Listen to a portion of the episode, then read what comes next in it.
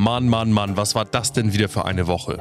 Das Urteil im Schlecker-Prozess ist gefallen. Der Drogeriekönig Anton Schlecker kommt mit einem blauen Auge davon und erhält eine Bewährungsstrafe. Seine Kinder müssen wegen Insolvenzverschleppung und Veruntreuung für knapp drei Jahre ins Gefängnis.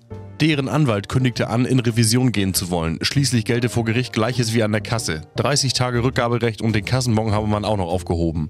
Was sonst noch so los war, hört ihr hier in Demisiers Wochenrückblick. Kalenderwoche 48. Montag. Bevor alles vorbei ist und sich nach einer neuen Kabinettsbildung niemand mehr an ihn erinnert, hat Landwirtschaftsminister Christian Schmidt es noch einmal geschafft. Sein Name ist in aller Munde, denn in Brüssel sprach er sich, nicht wie in der geschäftsführenden Großen Koalition abgesprochen, für die Verlängerung der Zulassung des umstrittenen Pflanzenschutzmittels Glyphosat aus. In einem Statement gab Christian Schmidt später zu, ich habe die Entscheidung für mich getroffen. Sein Ja zum Glyphosat sei rein sachorientiert und habe nichts mit parteipolitischen Spielchen zu tun. Er könne bei seinem Müsli am Morgen einfach nicht auf die Extraprise Herbizid verzichten. Die grüne Flasche gehöre für ihn genauso auf den Frühstückstisch wie das Nutella-Glas und eine schöne Tasse Kaffee. Fair Trade natürlich. Dienstag. Die Landesinnenminister der Union wollen den Abschiebestopp nach Syrien, der noch bis zum Sommer 2018 läuft, nicht verlängern. Über 400.000 Menschen sind im Bürgerkrieg in Syrien seit 2011 verstorben. Ein Sprecher der CDU sagte dazu, nun ja, die Zahlen lassen die Vermutung zu, dass die Menschen auf deutschen Autobahnen oder in Raucherbereichen von hiesigen Restaurants einer ähnlichen Gefährdung ausgesetzt sind. Außerdem sterben sowieso die meisten Menschen im Haushalt, ob nun hier oder da. Um einer komplizierten Diskussion mit dem möglicherweise erneuten Koalitionspartner aus dem Weg zu gehen, will die SPD unterdessen Altkanzler Schröder nach Damaskus schicken. Mit etwas Glück habe sich der Bürgerkrieg dann bis zum Sommer hin erledigt und jeder könne wieder fröhlich dahin abgeschoben werden, wo er herkomme und alle werden glücklich. Mittwoch.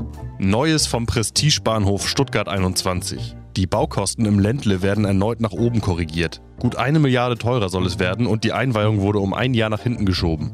Die Akustik im neuen Bahnhof soll dann jedoch atemberaubend sein und sobald die erste Bahnhofsdurchsage arrangiert vom japanischen Stardirigenten Kent Nagano durch die Hallen schallt, würden alle Zweifler verstummen und gebannt den wohligen Klängen im Untergrund lauschen, ließ der Aufsichtsrat der Deutschen Bahn mitteilen. Donnerstag. Apropos Deutsche Bahn. Endlich ist es raus. Geschlechtsverkehr auf Zugtoiletten in der Regionalbahn ist nicht strafbar. Nachdem eine Mitreisende sich über lautstarkes Gestöhne aus dem Sanitärbereich beschwerte und gar die Polizei rief, konnten die Ordnungshüter keinen Straftatbestand feststellen.